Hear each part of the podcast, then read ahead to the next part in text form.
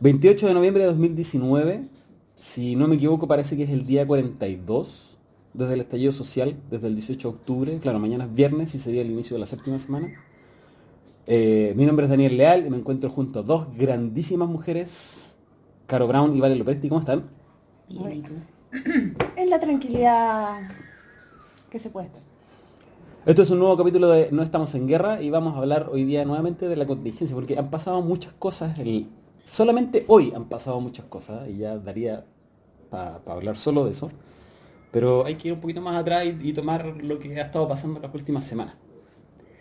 Y yo quiero partir por el 25, el día de la, eh, el día internacional de la contra la, contra la violencia contra las mujeres Sí, de las tesis. de las tesis. Qué Y quería llegar a partir por eso, porque si este podcast es principalmente con mujeres, hablemos de eso primero. Las tesis. Y No, su, seca. su Sí. Yo canto la weá sola en la mañana. Sí, todo el Como mientras me hago desayuno. Sí. La culpa no era. La cagó. No, seca. El impacto que han tenido es increíble. es mundial. Es Sí. mundial, sí. Es mundial. Se está replicando en muchas partes y leí hoy día que eh, las chicas dijeron, los de las tesis dijeron, queremos que en otros países lo hagan también y que adapten la letra y que hagan la performance también con, con sus propias realidades. Están coordinando la performance para mañana eh, afuera del Flatiron en Nueva York. Uh, oh, qué bonito. Increíble. Sí. ¿Qué les provocó? ¿Qué sensaciones les causó esto? Es muy fuerte porque uno, yo diría que incluso siendo una mujer que uno podría decir que es privilegiada porque fui a la universidad, tengo un trabajo, soy independiente económicamente y todo, uno engancha el tiro con ese discurso, con, con... Y como que me acuerdo de este ministro que hablaba de las pequeñas humillaciones de la mujer. A mí me pasó eso como que pese a que considero que tenía una vida más o menos segura, eh, enganché el tiro con muchas experiencias personales como, y la valoración de esas.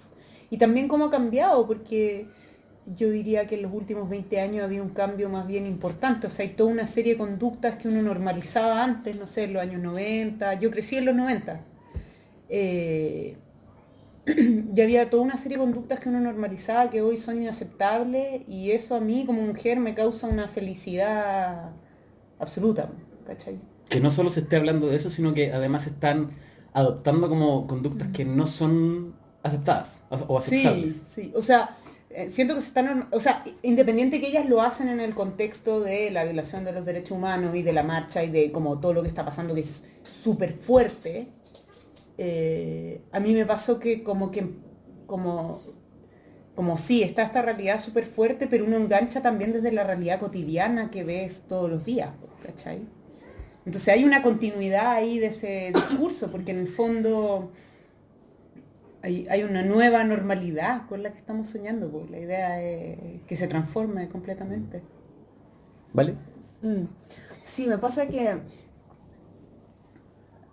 mm, además de esto que está pasando ahora, el tema feminista o del eh, relevar a la mujer por sí misma y no respecto a su contraparte masculina, ya lleva un par de años.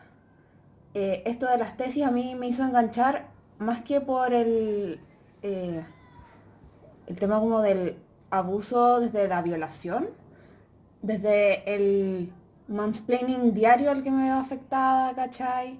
O al, a la, a la Al ninguneo. Al ninguneo, Sí, es sí, que esa es la cuestión. ese. Ser mujer en este país es un ninguneo constante. Y que el hombre, aunque sea tu amigo, se sienta en el derecho de explicarte una cuestión.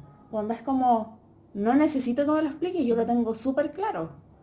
Pero se siente como en el derecho, en la necesidad. Y esa cuestión hay que terminarla. Es como, nadie necesita que, nadie- que otro lo explique a menos que uno lo pida. Y esa cuestión yo encuentro que estas cabras lo tienen demasiado en la sangre y espero que mis sobrinas que tienen entre 11 meses y los 10 años puedan vivir en un mundo en que no esté tan presente. Que no tengan eso de que porque es mujer le van a cuestionar si quiere ser ingeniero o si le gusta el fútbol o loco. Que carreras de sea- auto, ¿cachai? Lo que quiera. Que sea lo que quiera hacer. Mm. básicamente, que no haya un idiota ahí al lado Exacto. aportillándola. Exacto. Mm. Me parece, me parece justo. O sea, es que a mí me pasó algo con Sí, esto. cuéntanos tu perspectiva masculina, po. A mí, me, a mí me pasó, bueno, lo encontré brígido. Sí. Eh, y, y estar viendo el video y que diga el violador eres tú es una cuestión que te, te- como que te aprieta la guata por dentro y dice, chucha la weá. Eh, de alguna forma, en algún momento lo hemos sido.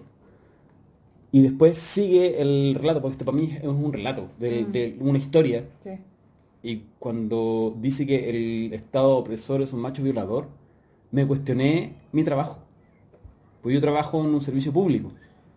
Y dije, sí, pues, loco. Hay toda una estructura estatal que ampara la inseguridad de las mujeres.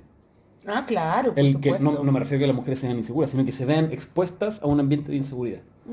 O sea, partiendo porque la mayoría de los trabajadores del Estado están honorarios. Partiendo por Da. ahí, ya. Sí. Esa Bueno, tipa, también- esa tipa también- fregó con querer embarazarse, fregó con No, una y aunque, cosas. y aunque esté contratada también, lo mismo. O sea, igual la van a mirar feo y, y va a estar en, en- en un ambiente eh, que es otra inseguridad y que se suma a todo un, montón- Mm. un sistema que está armado en torno a eso. Y me pasó esa cuestión y yo dije, chucha, ¿cómo, cómo puedo seguir así? ¿Cómo puedo seguir trabajando en el mismo lugar si eh, donde trabajo es parte de esta estructura Mm. que, que inseguriza el ambiente para las mujeres? Mm. Y fue, oh, qué fuerte. Yo dije, ahí me, me golpeó duro. A mí me pasaba en particular con el tema de derechos humanos que eh, los pacos ya me dan mucho miedo. Que era algo que no me pasaba antes, tampoco nunca fui especialmente fanática de los pacos, pero como que encontraba que hasta tú me hubieras preguntado dos, tres años atrás, antes de la seguidilla de escándalos de corrupciones, yo te hubiera dicho que comparado con las policías de Argentina o con las policías de Brasil, teníamos una policía como bastante, Decente. bastante decente para términos como para la vara Mm. latinoamericana, ¿cachai? Y ahora me pasa que, o sea, como que veo esos videos de chiquillas que se las están llevando los pacos y te juro que, como que mm, también se me aprieta la guata. Porque podría ser tú, podría ser tu hermana, podría ser tu amiga, weón. Sí, podría ser. Cualquiera. Cualquiera. Podría ser cualquiera, ¿cachai? O un amigo gay, también puede ser. Sí. O, aunque no sea gay tam- tampoco. O sea, la otra, eh, a, a principios de esta semana o a finales de la anterior salió un reportaje, o sea, un- un- una denuncia de un señor de 51 años que se lo violó, se lo violó un pago con condón. O sea, ese nivel de, ¿cachai? Ese nivel de premeditación, ¿cachai? El loco iba de vuelta a su casa. Ni siquiera estaba hueando, ¿cachai? Entonces, de verdad puede ser cualquiera. De verdad puede ser Mm. tú también. Que era algo que antes a lo que estaban acostumbradas las mujeres. Pero los hombres no están acostumbrados a No, eso. para. No estás acostumbrado a salir a la calle con miedo, no estás acostumbrado a mirarte en el espejo y decir, chucha, tengo una falda muy corta, eh, chucha, quizás estoy muy escotada para ir a este lugar. O sea, uno, parte de tu vida diaria de mujer es como es ejercer esos controles, que Sí. es como el forro que uno lo haga, pero está muy... eh, Interiorizado. Sí, sí. ¿Cachai? ¿Cómo te vaya a vestir? ¿Cómo vaya a salir? No, y estar, eh, cuando estás en la calle, estar como demasiado presente en lo que está pasando a tu Mm. alrededor. Y esa tensión, y a mí me pasó una vez cuando iba caminando para la pega y de pronto caché que en verdad no había nadie y noté la tensión en mí y dije, esta guay está demasiado agotadora. Sí. Estar po. en perma- permanente. Sí, po. Alerta permanente. Mm. Y más si es que estáis, por ejemplo, no sé, uno quiere ir escuchando música, tenéis que, pero no demasiado fuerte, igual así como súper atenta a lo que está Sí. pasando. Y Sí, porque, o, o sea, y ni siquiera es que te que, pens- que uno ande paranoico pensando que te van a violar todo el rato, pero, o sea, te pueden pegar un agarrón, que a mí me ha pasado 20.000 veces caminando en la calle, eh, te puedes encontrar con un weón que te va a decir una weá asquerosa en el oído y te la deja caldear. Esa weá pasa todos los días, ¿cachai? Sí. Y uno va por la vida y no, no, no es consciente de eso. No, pero hombres no son conscientes de eso. Porque no nos pasa, no tenemos ese, ese riesgo. Mm, Y lo encuentro, lo encuentro súper injusto. gracias. Lo encuentro terrible, de verdad. Bueno, y ahora con el tema de los pacos, Sí. eh, no sé, como que hay que andar más alerta todavía. Sí, porque no, no te cuidan, pues. No sé si te cuidaron alguna vez, pero ahora menos. Ahora te agreden. Oye, por nada, sí, porque Ah. le gritaste Paco Juliado. Sí. Yo creo que una de las grandes exigencias que tiene este movimiento es que eh, esta vida en dignidad y la igualdad sea para que todos vivamos en una condición que nos permita estar seguros siempre. O sea, sentirnos seguros en el espacio en que nos movemos. Mm. Pero Sobre yo creo que para mí va como por el tema de la igualdad de trato. O sea, a eso me refiero, es una cuestión como- más, más amplia, no, no me refiero es que ni siquiera es como seguridad, sino como ponte tú como esos videos de, de los niñitos conociendo el guanaco en San Damián Oh, versus como los niñitos en, no sé, te voy a poner cualquier ejemplo, eh, qué sé yo, San Bernardo y, y los pacos así haciendo bolsa con el mismo zorrillo. Entonces, eso yo creo que la Mm. gente está muy cansada de eso, que para cierta gente la puerta ancha, el guante blanco, un cariñito, ¿no? Con Mm. respeto porque el señor, el señor se va a enojar. Y para otra gente, la bota, la luma. eh, Ya que tocaste el punto, hablemos de eso, pues, hablemos de clasismo. asqueroso, po, weón. Este es lejos el país más clasista que, que conozco, weón. No, asqueroso, asqueroso. Y como que la gente se sienta con el... como con el derecho, no sé, de... O sea, esos videos de los pobladores de la dehesa diciendo Fue- como... fue Sí, pobladores. los pobladores de la dehesa, weón, así como, oye, he roto tal por cual antes de tu población. Esa es muy fea. Yo no sé si era cierto, hoy día leí que echaron al, al gerente del, del banco Sí, que yo seguí rodeando- ese hilo también, muy interesada, porque además en mi banco quería que se fuera ese cerdo. eh, y al parecer, el señor, como que en alguna parte el que da la noticia dice, no, yo trabajé ahí 40 años, no sé qué, pero no sé, habría que preguntar, habría que ver. ¿Qué te pasa a ti con esas imágenes, vale? Con el, este, el, el- el turismo, el turismo de la represión, cuando te estuvieron mostrando el guanaco, el zorrillo, el hecho que hayan pacos custodiando el, el Costanera Center y no el supermercado Puente Alto, que Esa también es asquerosa. eh, este, este mismo roteo en la dehesa. A mí en general el tema del clasismo me parece que es un fenómeno muy extraño. Porque de, alguna manera a mí me tocó vivirlo, pero al revés. Yo estudié toda la vida en un colegio en Ñuñoa y por cosas de la vida, con mi mamá y mi abuela nos fuimos a vivir a la casa de mi tía en Las Condes.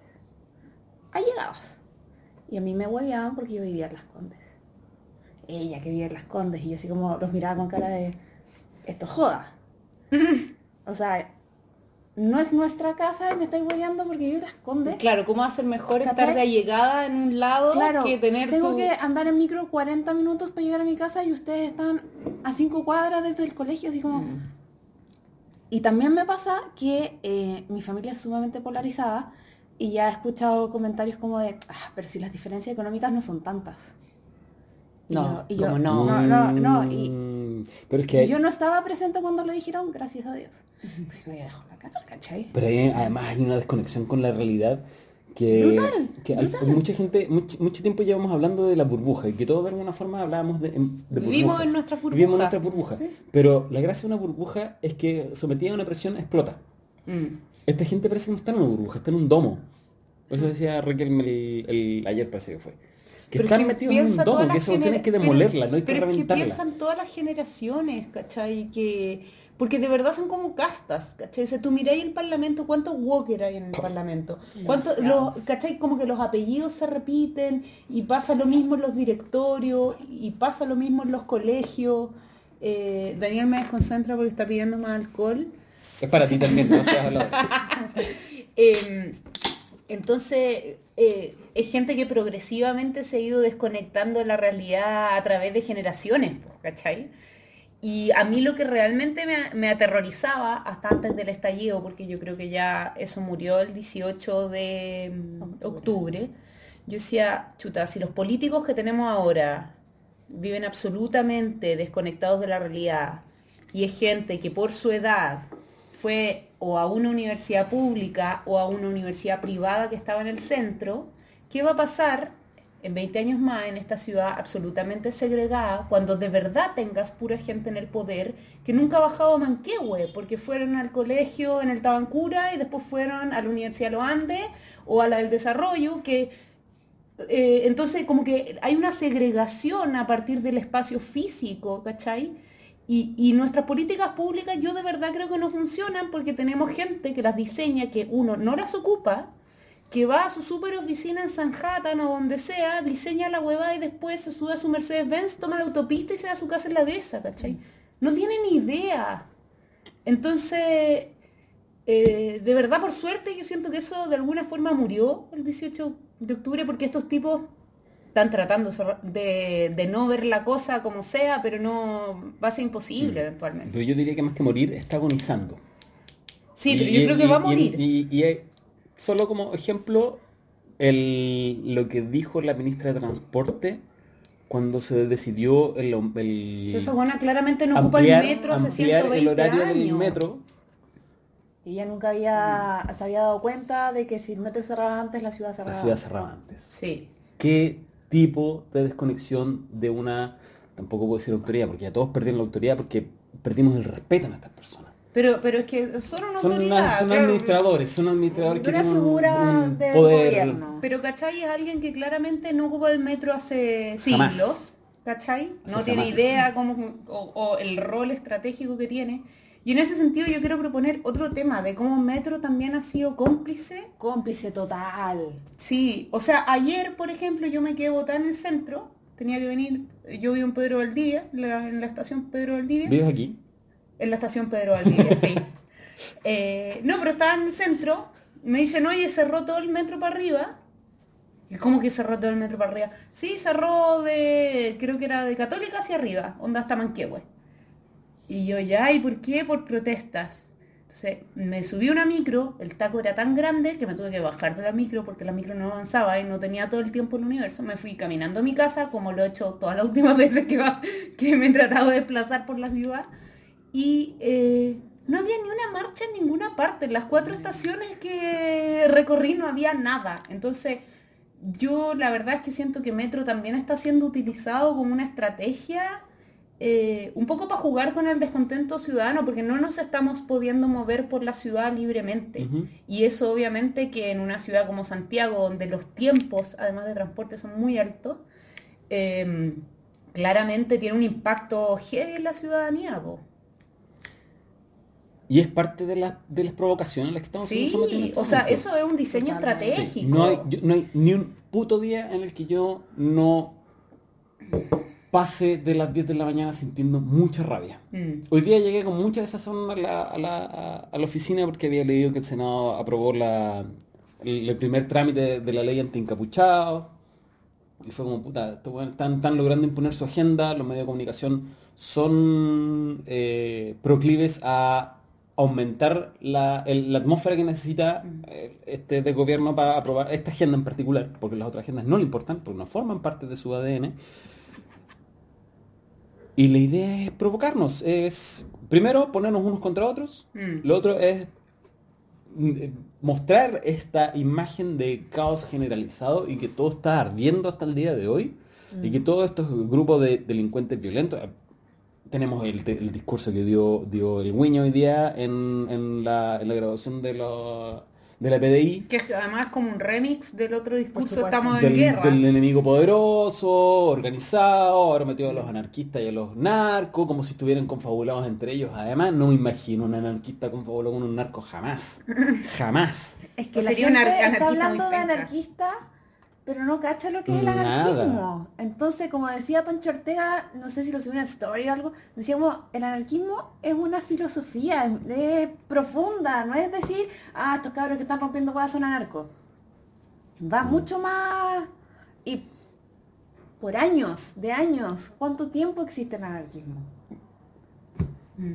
Entonces yo creo, honestamente, no, creo, lo siento, profundamente que nos están haciendo enfurecer, quieren que estemos enojados, quieren que eh, la emocionalidad triunfe por sobre la racionalidad y como los mensajes que nos llegan permanentemente son mensajes negativos, vamos a estar manteniendo estas emociones negativas. Lo que vamos a querer mm. es, es, es pelear. Mm. Yo tengo contra- una, una lectura bastante pesimista de la actitud del gobierno y creo que como que cada día ese tufillo a autogolpe va subiendo, ¿cachai? Y en el fondo parte de eso es esta estrategia del metro. po. Sí, totalmente. El metro es una herramienta en esta, en este, en este ambiente. No sé cómo estará funcionando el metro de Valparaíso y el de en Concepción también hay, parece, ¿no? No sé. Así como el, el mismo tren, el mismo tipo de tren de Valparaíso. Eh, bueno. En Valparaíso es- está la zorra, ¿cachai? sí. Hay, un abandono Sí. completo del Estado. Sí, entonces tenéis los pagos cuidando en Costanera Center, que, sorry, pero muy grande será, pero como infraestructura crítica para el país no califica ni Cero. cagando. Cero. Y después tenéis encima fea la wea. Valparaíso votado. No, y es una infraestructura privada, o sea, señor Polman, con todo respeto, si usted quiere cuidar su mall, Contrate weón, guardia entonces, Exacto, weón, no, cierra la weá, póngale un domo, construye un domo, póngaselo arriba y chao, olvídese, cierre un rato. De ponerle un preservativo gigante. Exacto. Así es, porque ese edificio es un falo gigante. Opresor. Opresor.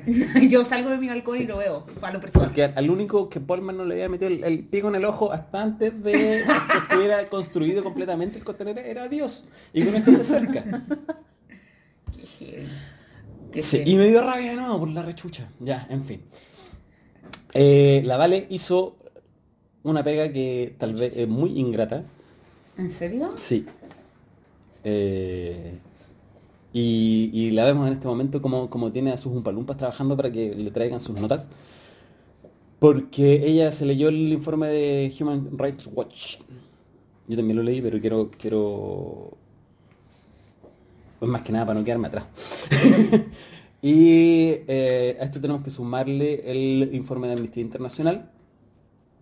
Y A mí me sorprendió el cambio a nivel discursivo, porque en acciones el gobierno ha sido igual de inoperante, pero como el, el- el cambio a nivel discursivo de Lorena Recabarren con el primer informe de Amnistía Internacional y con el segundo, Human Rights, Rights Watch. Y ¿Mm?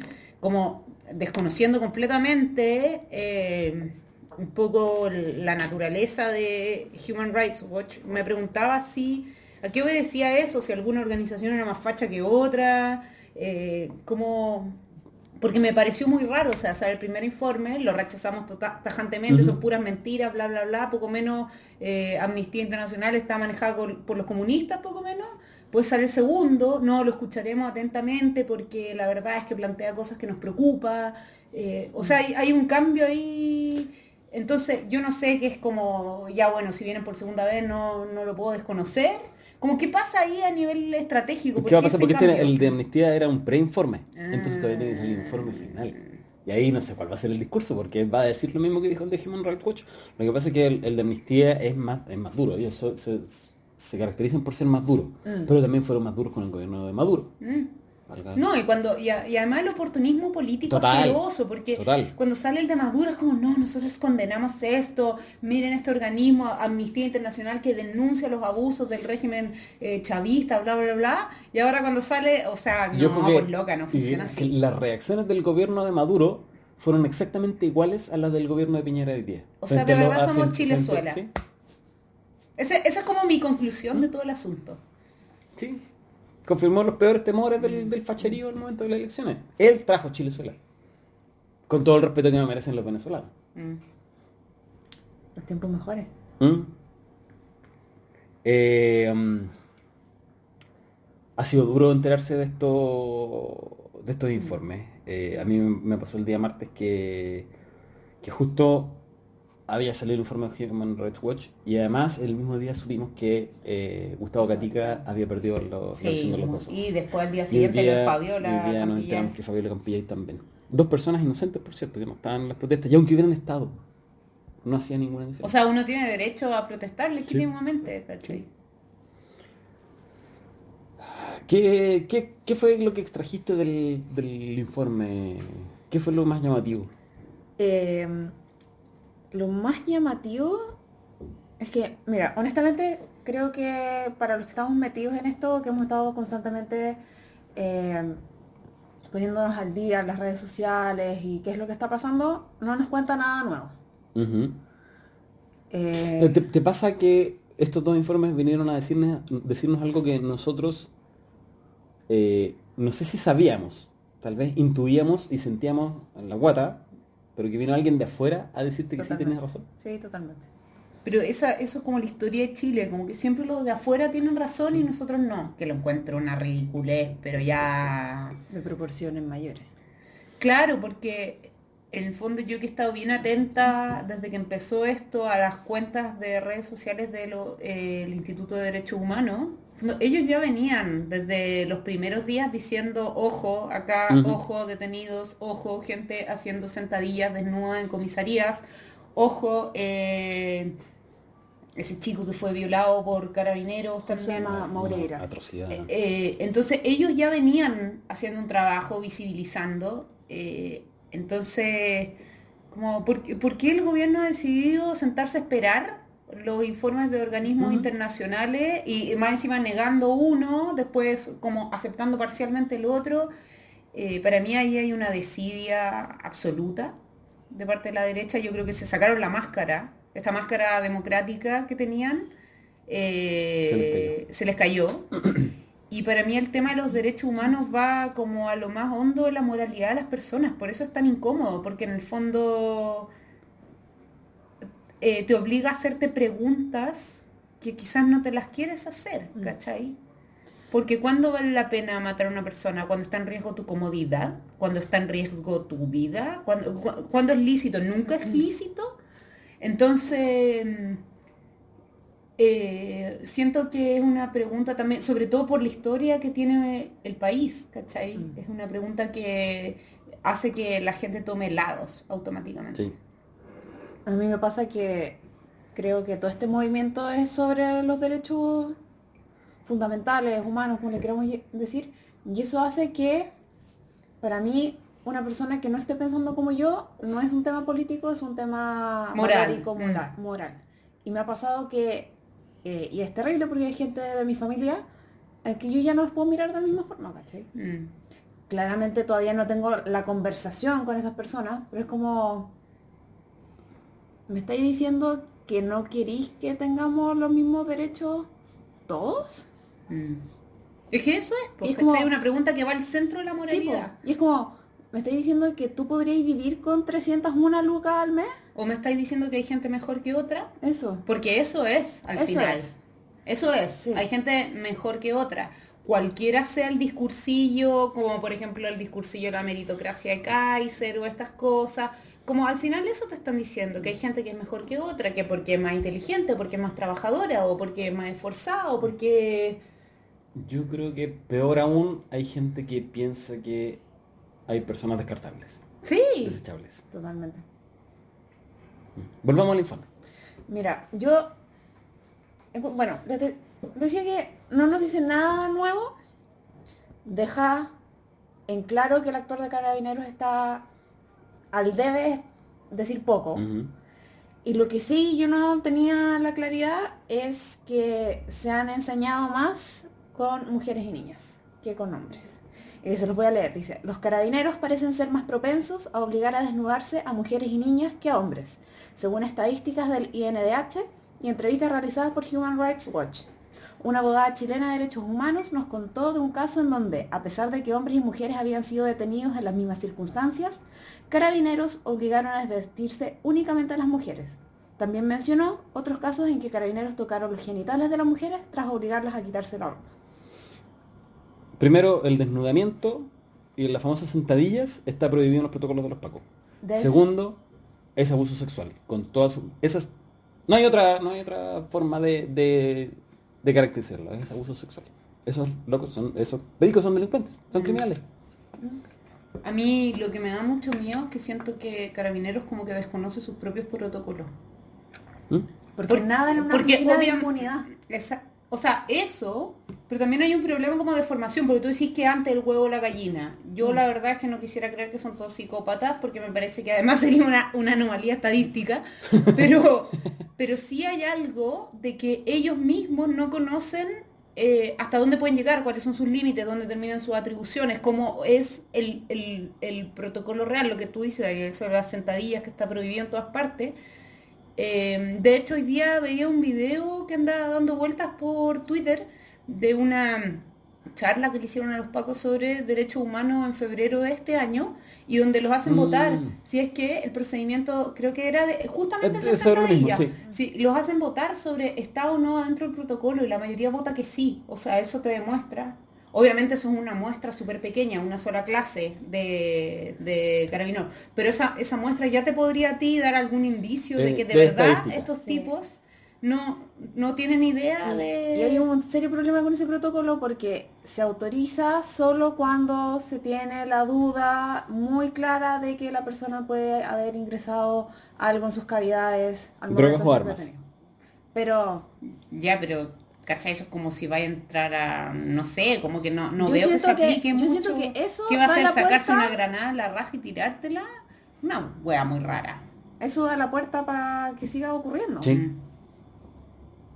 Sí, son los, los resquicios que quedan, que dejan sus protocolos para que, para que tengan ese un, un ámbito de discrecionalidad que hace más difícil el reproche. O sea, es mucho más fácil sancionarlos cuando tenés, le- les permites hacer cosas que terminan siendo arbitrarias. A mí lo otro que me parece muy curioso, eh, y solo se explica por la historia que tenemos como país, es que uno dice, uno se indigna por los derechos humanos y automáticamente hay cierto sector de la sociedad chilena que asume que porque a ti te indignan los, el abuso de los derechos humanos, eh, tú estás a favor del saqueo. O estás a favor, Claro, claro. como, ¿cuál es la idea de eso? No hay ni un, ni un sentido. Es como, estoy a favor de los derechos humanos, automáticamente soy comunista Y terrorista, y terrorista. eventualmente. Por O supuesto. sea, al menos tiene la potencialidad de ser terrorista. Y el marxismo in- internacional y demás. ¿Qué más, qué más sacamos del informe? Eh, encontré muy interesante que hicieron una descripción de cómo funcionan las armas de... Eh, por la que la- tiran los perdigones, La escopeta. la escopeta. Eh, y que decía que eh, las armas deberían ser utilizadas a una distancia mínima de 30 metros. Y Y que a claramente eso no- eso no está ocurriendo. Y que a pesar de esa distancia, em, no se pueden asegurar dónde van a llegar los perdigones porque estas escopetas no tienen mirilla. Entonces, básicamente está el gallo o la galla con la cuestión apuntando a la nada. Y deberían apuntar entre rodilla y tobillo, Ujú. pero Que, básicamente que no, se no- puede, no o sea, si tú estás, guiarse, si tú yo estás a creo. 30 metros, puedes bajar, le- levantar un poco el codo, bajar la otra mano y disparar hacia el suelo. Claro. Y no disparar a la cara a 5 metros, que es lo que han hecho Claro. estos imbéciles. Además que las bombas lacrimógenas, o sea, no solo la escopeta, sino las bombas lacrimógenas también se supone que deberían ser disuasivas, no un arma de impacto, ¿cachai? Yo Como que tú no la tiráis para que le pegue a alguien en la cabeza. recogí un cartucho de una lacrimógena desde el porte del micrófono, que deben ser unos 15 centímetros de metal, Mm. que esa cuestión te llega, que fue lo que le, pasó a la Fabiola Campos. O sea, le las di- radiografías que andan dando vueltas, No, que son se supone brutales. que son de ellas, son brutales, porque está todo el cráneo hundido en la parte de los ojos. Y, y caché que dice ahí mismo el informe que eh, el Paco que maneja estas armas tiene que te pasar una certificación de un curso de dos semanas. Dos semanas de entrenamiento. Qué de certificación. brígido. ¿Qué más?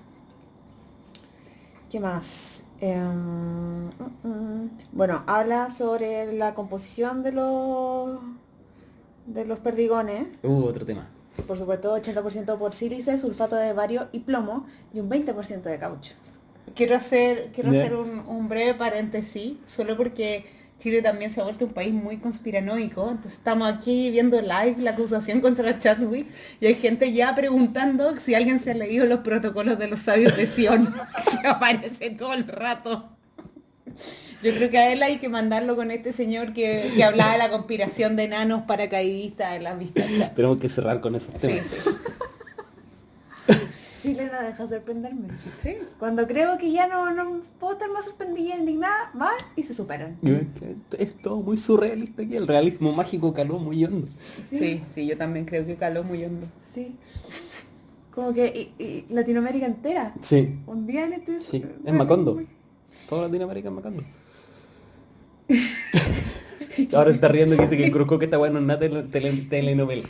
No, y hay otro que decía, eh, que me dio mucha risa, ¡Vivan los anarquistas libertarios! El capitalismo colapsará. No, y, este- y todo como con unas faltas de ortografía y mayúsculas pésimas. No, esta weá es, muy afiebrado. Sigamos. Eh, ¿Qué más da? Muchos testimonios de personas que se han visto dañadas por el actor de carabineros, que es brutal. Y muchas veces gente que estaba, estaba en el lugar equivocado en el momento equivocado. Mm, Muchos no estaban Mm. manifestándose, no estaban gritándole nada a nadie.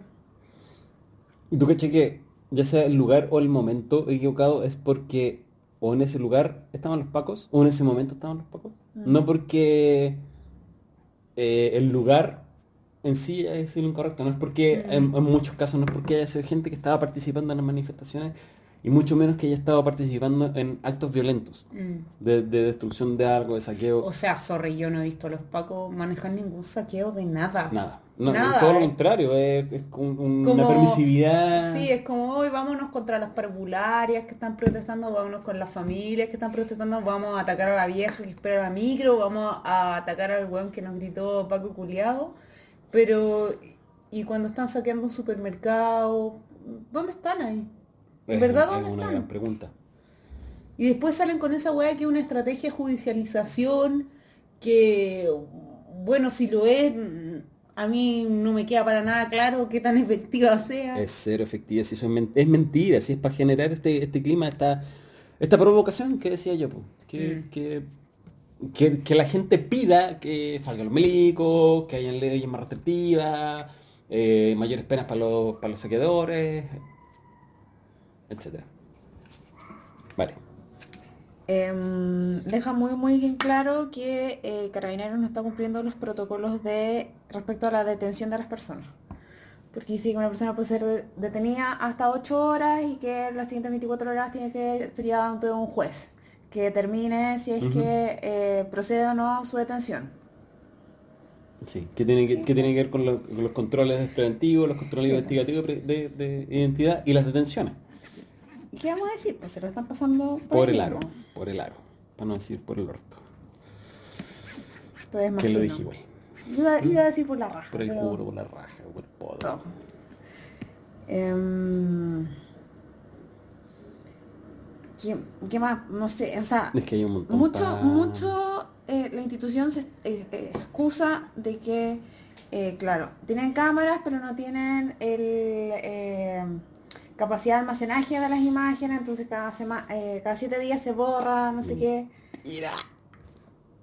Perdón. Grita. Loco, Dale, si tienen dale. una GoPro, saquen, saquen esa eh, SD, usted la pone en un computador, aprieta download y lo guarda en su computador. Loco, rájense y pongan en la nube, Fin. ¿cachai? Yo sé que tú quieres decir cosas, hermano, dale, libérate. No, pero es que estoy esperando que terminemos con lo de. Eh. Con, con este repaso de informe de Human Rights. ¿Qué más, qué más, qué más? Es que el, cor- el corolario para mí es. También, eso, también hablan de un tema de eh, como los procedimientos disciplinarios internos, que están súper mal eh, como, como creados, porque eventualmente un carabinero que juzgó a otro carabinero puede después trabajar como subalterno de ese carabinero al que juzgó. Mm. Entonces, un montón de, eh, ¿cómo se dice? Eh, problemas para esa persona y hace que todos los como eh, procedimientos disciplinarios sean una burla. Ese es un problema eh, que es está incrustado en la, en la forma en cómo en, en la relación del Estado con sus funcionarios. Eh, el, el tema de los sumarios administrativos, efectivamente, y tal como dice el informe de Human Rights Watch, es eh, está amparado por mucho secreto y el- hay mucha investigación entre pares. Es muy difícil que venga un externo a investigarte. Y en el caso de los pacos es más difícil todavía porque hay, si bien hay una dirección que se encarga de, de asuntos disciplinarios, están tres años y después los destinan a cualquier unidad y pueden efectivamente encontrarse con alguien que puede ser superior después. Y también hablaban de que muchas veces los que están encargados de, eh, como comillas, los procesos judiciales dentro de la institución son generales que eh, no tienen ni una eh, instrucción en derecho ni en las leyes. Entonces que no saben Los- hacer la los pega. fiscales que los investigan lo- son coroneles, me parece que decía. Si mal no Em. Pero es un puede- detalle... Sí, puede ser, puede ser. Y el informe termina hablando sobre eh, el uso de las lacrimógenas. Y dice, aunque el gas lacrimógeno en general no constituye un arma letal, puede causar graves problemas de salud a las personas expuestas, incluso si se usa limitadamente. Mm. Como método antidisturbios, el gas lacrimógeno solo debería usarse cuando resulte necesario y como respuesta proporcionada para contener la violencia. No debería usarse en espacios cerrados y los cartuchos no deberían dispararse apuntando de manera directa hacia personas, así como tampoco a quemarropa. Las fuerzas de seguridad deberían dar la alerta antes de lanzarlos. Y, y el uso que han hecho de los gases lacrimógenos así indiscriminados. O sea, ayer en Plaza Italia, en verdad, yo soy asmática, eh, me bajé, caminé una cuadra y ahí al frente de la telepisa ya está, Está asqueroso. estaba muy ahogada, me empezaron a llorar los ojos, me picaba, yo creo que hasta la tráquea, o sea, de verdad, fue tanto que me tuve que dar vuelta y irme por Santa María. El Carlos Reyes nos contaba ayer que un par de noches antes a unos vecinos de su edificio le había entrado una bomba lacrimógena por la ventana. Acá también, en el séptimo piso. de abajo. Sí, y que se habían tenido, la familia se había, teni- había tenido que dejar ventilando porque le, le rompió el, el vidrio. No es que hayan tenido la ventana abierta, porque incluso él comentaba que algún ¿Qué? imbécil le, le preguntó, ¿y por qué si estaba quedando la cagada tenía las ventanas abiertas? No, de la chucha, de partida. El imbécil que dijo eso que se veía la chucha. Y, mm, y que la, la familia que vivía en ese departamento se habían ido a refugiar Sí. un rato a su casa porque no podía estar ahí, era irrespirable. Acá entró en un séptimo piso, que yo encuentro que, loco, ¿cómo entra en un séptimo piso? ¿Para dónde estáis disparando? O sea, esos tipos no tienen ningún control de nada. No, ni un control de nada. Y, pucha, aquí me quedó, a mí me, me dejó como muy en, en la... a fuego en el cerebro algo que escribió el Daniel Villalobos, el guionista, y dijo, eh, cuando en, no sé si dijo 10, 20 años más, cuando HBO haga la serie sobre lo que pasó el 18 de octubre, al final en el último, en el último capítulo va a decir, y todas las personas que vivían en lo que se conocía como la Plaza Italia, empezaron a mostrar signos de cáncer y cosas así, murieron por, como resultado Ah. de los gases lacrimógenos. Bueno, yo tengo un amigo que vive un Ojalá poco, un poco más arriba, en la parte del arzobispo, y me dice que todos los días se levanta y él ya es muy alérgico y que me dice que todos los días tiene sangre en narices Mm. así profusamente. Yo tengo una amiga que vive en, no sé, no me acuerdo cómo se llaman los tarros que están ahí en la plaza Baquedano. En los edificios Turri. Los Turri. Vive en el primero que está en Vicuña Maquena, con, el- llegando a Vicuña Maquena con Providencia. Dice que vive en Chernobyl. Se quiere puro. Qué heavy.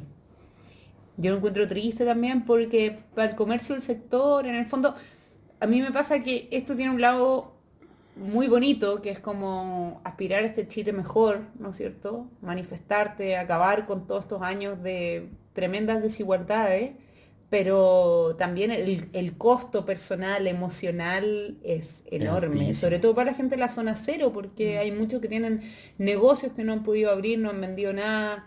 eh, hay otros que en verdad ya cuando el descontrol, parte del descontrol, pagan justos por pecadores, ¿no es cierto? Entonces creo que a esa zona le va a costar muchísimo recuperarse o, o quizás cambie para siempre. Mm. Sí, sí, va a ser muy difícil porque además es un símbolo. Mm.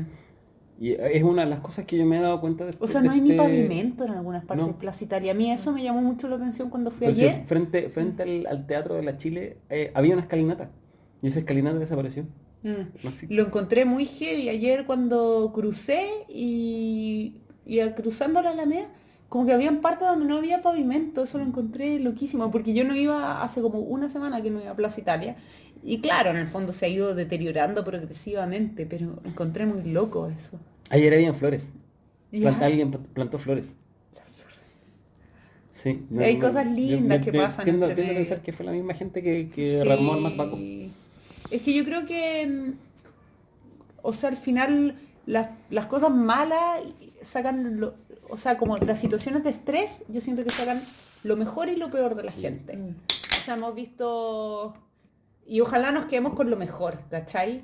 Como esos conchasumadres que quemaron al negro Matapacos, que no tienen ni un nombre los desgraciados, no, no, se me, no se me ocurre un insulto lo suficientemente adecuado para ello, pero está la gente que lo reconstruye, como que hay... Eso fue muy bonito. Sí, fue muy Muy bonito. Porque tienen que, a lo que iba antes con, con los símbolos. Sí, la esperanza que se va perpetuando también. Ayer, ayer la nona dijo, cuando yo le pregunté algo respecto a las memorias y cómo empezamos hacernos cargo de la memoria que está generando este evento en particular. Mm. Y ella decía que eh, ya está, está todo ahí. La memoria ya está, ya está expresada en los muros, en las calles. Y lo que, a lo que tenemos que hacer nosotros, al menos lo- lo- los que somos los creativos, es eh, hacernos cargo de ella y dejar registro. Mm. Eh, y lo- yo creo que los principales símbolos de esta, de esta revolución, porque es una revolución, son primero que el- la Plaza Baquedano, que es el epicentro de todo y donde fue la marcha más grande, eh, espontáneamente se haya transformado en la Plaza Dignidad. Sí, es bonito. Eh, es algo muy potente como símbolo. El negro matapaco, que es un perro quiltro, como somos la gran mayoría de los chilenos, Mm.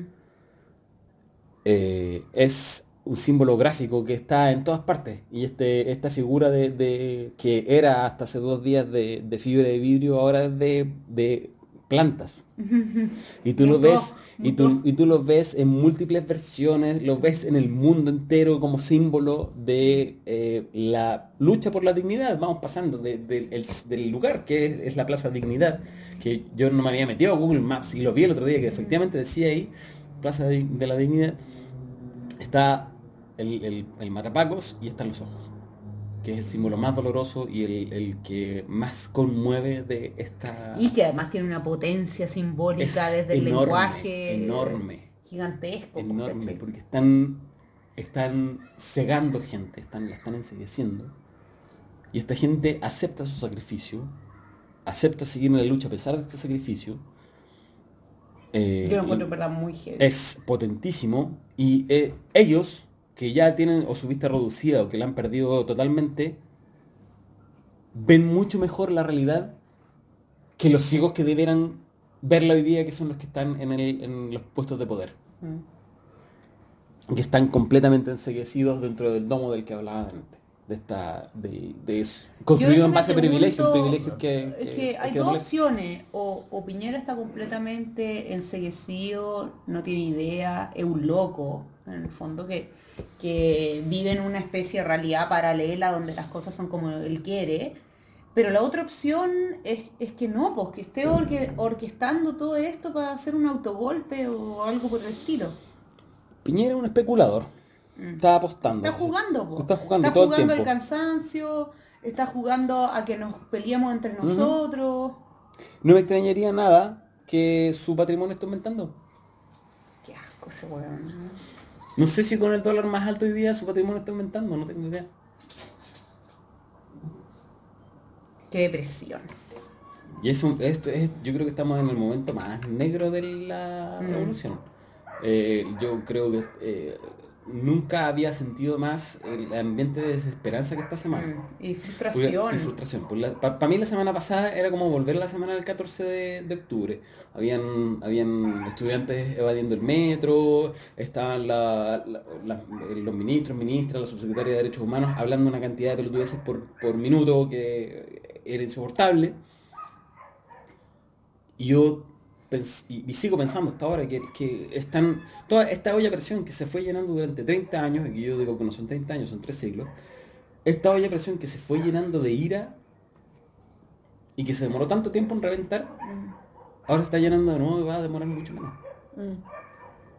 Porque nos tienen mal mentalmente, nos tienen mal emocionalmente, nos tienen mal físicamente, pero todo en base a la rabia. mm. Y una rabia que ahora sabemos de dónde viene, que es distinta a la que había antes. Antes la rabia uno decía, puta, sí, las weas son pencas, pero puta me la banco igual, porque tengo que ir a trabajar y pago, pago mis No, y cuentas. como que y la wea". agacho la cabeza Y chao, cabeza, nunca le No importa quién salga, igual hay que ir a trabajar el día siguiente. Ese discurso.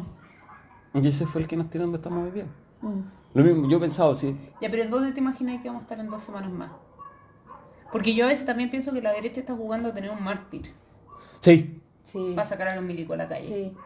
Yo, yo, Están esperando que alguien se enoje de verdad. pero lo van a tener que inventar, porque no se lo vamos a dar. Mm. Yo estoy convencido de que no, porque los ataques es a infraestructura, no es a la gente, salvo los peñascasos que le tiran los pagos. Ya, pero son peñascasos. Son peñascasos. Chao.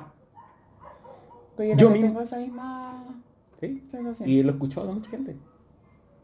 Y sí, pues. Sí, lo que, lo que yo creo que lo que más quiere es sacar a los milicos. Y los milicos para salir eh, condicionan esto a impunidad. Mm.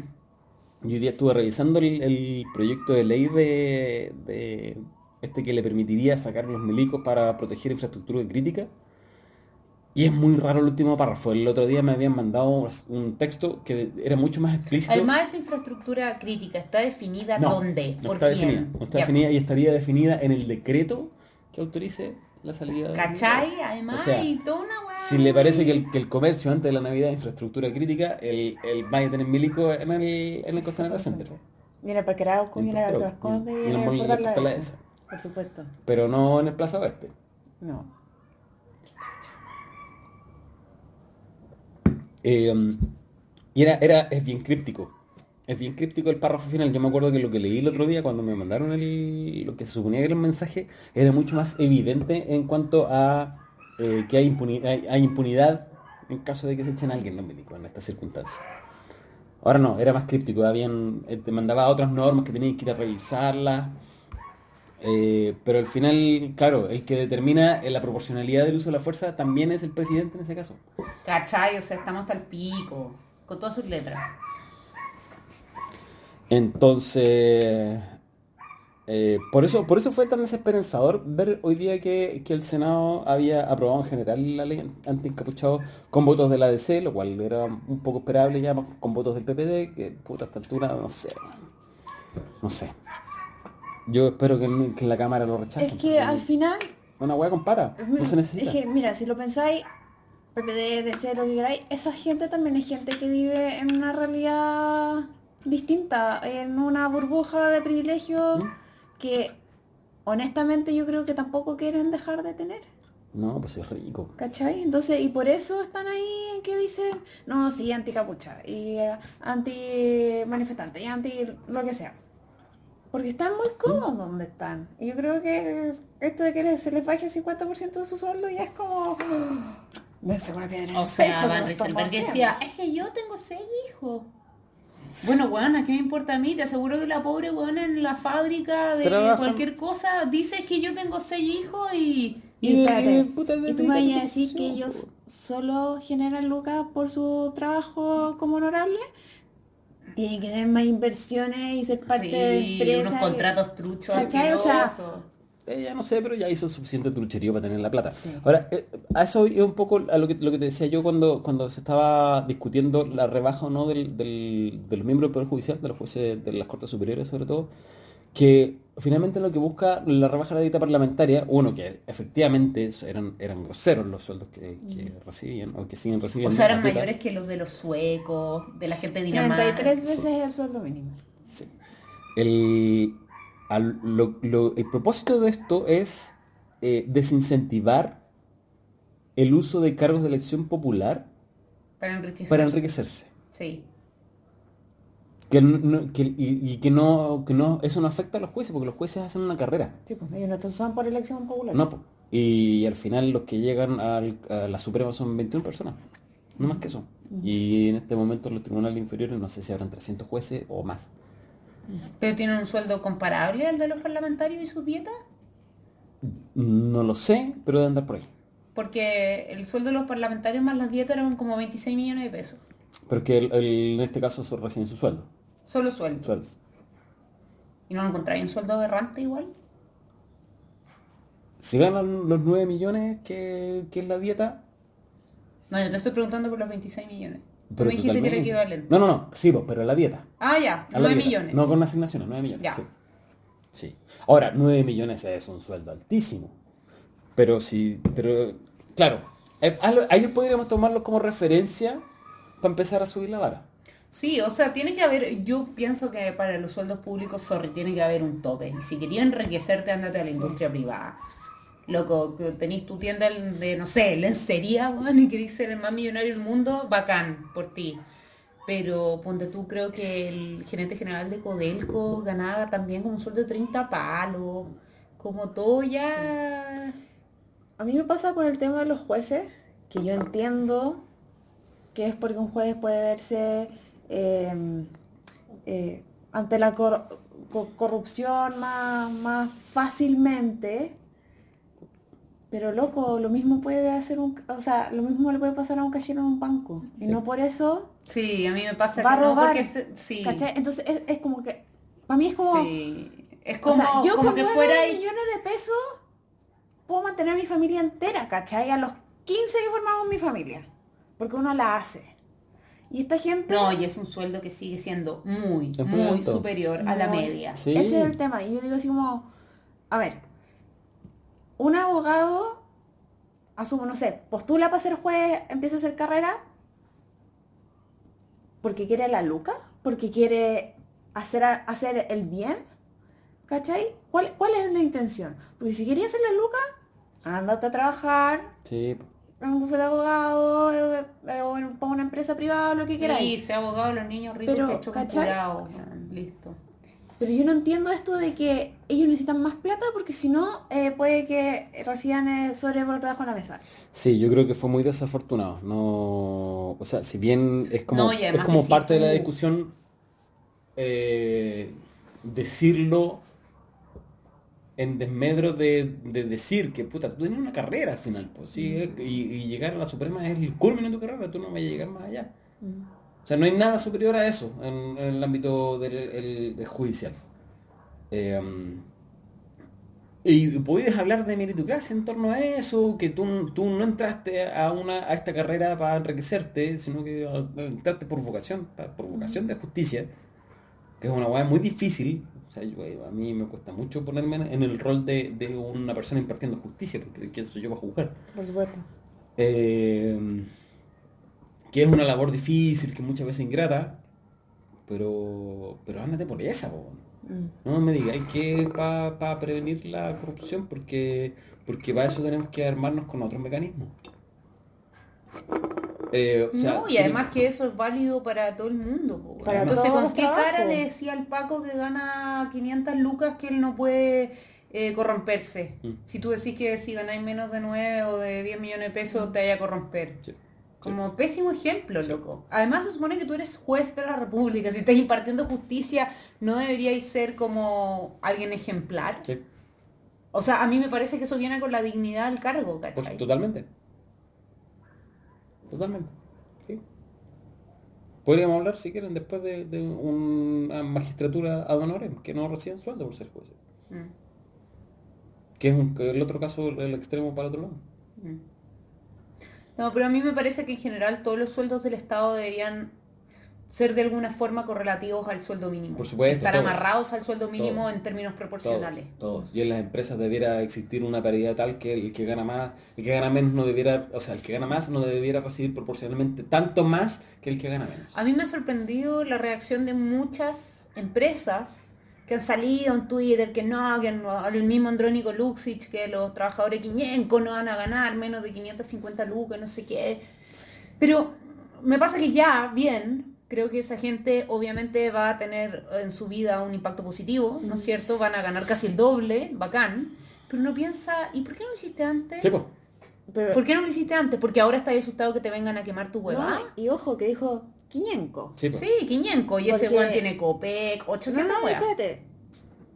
Los mismos cajeros del banco son tercerizados. Son Mm. Entonces, Sí. Claro. No, Págale, pero, pero- págale más a tus y- proveedores y ¿cachai que tú estás exígeles hablando que les como- pague más a tu... Exacto, pues, ¿cachai? Es Pero, todo pero una- además, es toda ¿por una qué? cadena de- ¿Cachai que eso mismo te demuestra que si no hay una manifestación contundente, y sorry que lo diga, yo no soy una persona que va a avalar nunca la violencia, pero si no hay una manifestación donde se paraliza todo, ¿no es cierto? Y hay consecuencias en términos como monetarios para los grandes, para el gran empresariado, significa que no lo vayas a hacer. No porque no puedas, sino porque no quieres. Y esa es la verdad de la situación. Sí, ¿cachai? que tocarle el bolsillo todo el rato. Sí, ¿cachai? Tocarle la- Entonces, más que las utilidades. Porque si yo te lo pudiera pedir, por favor, si la señora que hace el aseo en Cencosud pudiera pedirle, por favor, al señor Polman que le subiera el salario mínimo a 500 lucas, eh, y el one dijera que sí, nadie estaría en la calle, po. Si sería mucho más fácil hacer eso. Estar en la calle a pleno sol, sin locomoción, exponiéndote a que los pacos te saquen la cresta, pasando frío, pasando calor, pasando hambre, no sé qué, es, tiene un tremendo costo personal, ¿cachai? Ay, no me puedo acordar, ayer vi un tuit de algún empresario importante, que obvio que no lo... y que el titular era vamos a tener que meternos la mano al bolsillo hasta que nos duela. Pero siempre, pero entendiendo de que él estaba dispuesto a hacerlo y que era lo que había que hacer. Ayer me parece que eh, esas declaraciones vienen de un señor muy cuerdo, que era parte de como un conglomerado, pero no era del gran empresariado, era como del que él explicaba, po. y él decía, yo me considero parte de la elite y siento que... Mm. Y hacía unas declaraciones, por lo menos en el video que yo vi, habían unas declaraciones muy parecidas a las que tú estás ahí parafraseando. No me puedo acordar cómo se llama, lo voy a buscar. Sí, Sí, tampoco. para, saber quién, quién estamos hablando, porque después hay que cobrar la palabra también, pues hay que cobrar todas la- la- las promesas que se han hecho. Eh, y eso es súper importante. Eh, el problema es que hasta aquí las promesas que nos han hecho han sido puras mierdas, ¿no? Pues el único, el único avance realmente importante es que se esté hablando de la posibilidad de escribir una nueva constitución. Y que la están... y que están tratando de maquinar al máximo para que la representatividad sea una que les acomode a, la, a, lo- a las, eh, al privilegiado. De mantener las mismas lógicas de repartición del poder y los privilegios. Oye, yo ayer tuve una discusión, conversación, ya no sé cómo se llama. Bizantina. Una discusión bizantina. Es- eh, me gusta la expresión discusión bizantina. que Estaba hablando sobre el- esta baja de la dieta parlamentaria y que eventualmente va a haber un organismo externo que va a definir cuál va a ser ese organismo externo, el Banco Central. Vi ayer que iba a estar conformado por dos miembros del Banco Central, consejeros me parece, dos consejeros del sistema de empresas públicas y uno asignado por el presidente. Y eso va a permitir que no se politice, Sí, debiera ser una, una determinación técnica. ya, porque esa era como la gran discusión, que hablaban de que se iba a empezar a politizar el Banco Central, sí. que a la larga es como el organismo... que Y, y de hecho yo creo que por eso se, se dispersó un poco eh, que no fuera solo el Banco Central. Ahora el Banco Central se ha caracterizado por ser una entidad eminentemente técnica. No se mete en política contingente y que al final igual es lo que se está que, que lo que se está sí. Eh, es una institución que, que la nueva constitución hay que mantener porque el- bueno, finalmente la macroeconomía forma parte importante del desarrollo de las naciones y A mí me intriga mucho qué va a pasar con la AFP, porque evidentemente ahí están como... es que ahí no está Ay, pasando No, nada. no, pero cuando pase, si es que llega a pasar, pensando que es como una de las demandas más importantes del movimiento, ¿no es cierto? Lo que pasa con las pensiones, y la AFP está ligada como a una inyección de plata tremenda al gran empresariado, entonces... ¿Qué va a pasar ahí con.? Porque yo creo que desarticular ese sistema, esa rueda Eh. que está girando, va a ser muy difícil. Eh, es un, un nudo gordiano. Otra expresión sí. que me gusta, un nudo gordiano. Sí, no, eso no tiene solución fácil. No, Pero, un- pero, pero oye. ni siquiera hay indicios de que, no sé, vamos a llamar a una comisión técnica para que analice. nada, Nada, no hay ni siquiera eso, nada. nada, nada. Es como mi gafa, vamos Es a subir el pilar Yo creo solidario. que están, están apostando a que si empiezan a tirar migajitas por aquí y por allá, pase piola y nos calmemos. Yo creo que eso no Migajitas, que además vienen del Estado, no vienen de las empresas. Por- Sí, no vienen, o sea, lo vamos a pagar nosotros por está mismo impuesto. subsidiario por la el, cresta. el- el- este ingreso mínimo garantizado es una burla, es otra burla. ¿Por qué no le está exigiendo a los empresarios, por lo menos a los grandes empresarios, que ellos tengan como piso su Mm. sueldo mínimo? Puta, están hablando de 350 lucas, yo ya no sé si 350 lucas alcanza. O sea, tenemos que llegar de aquí a, no sé, serán tres años, 500, que todo el mundo gane 500 lucas.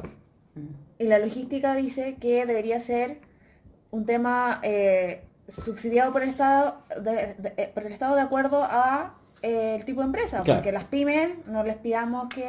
No, o sea, las No pymes con un ahora. cambio así de un día para otro, No, es no. fatal. Sí. Por eso, pero debería ser así como por, por rangos. Mm. De tanto a tanto, si gané de tanto a tanto, ya yo te subsidio esto, de tanto a tanto, esto otro, y ya... Y por un determinado periodo de tiempo también, para no acomodándote. Si Sí, no podéis mantenerlo para siempre. Sí, y yo sé que estamos ahí en la cola mal, pero también algo con los independientes. O sea, yo soy independiente, boleteo, soy freelance Y en verdad...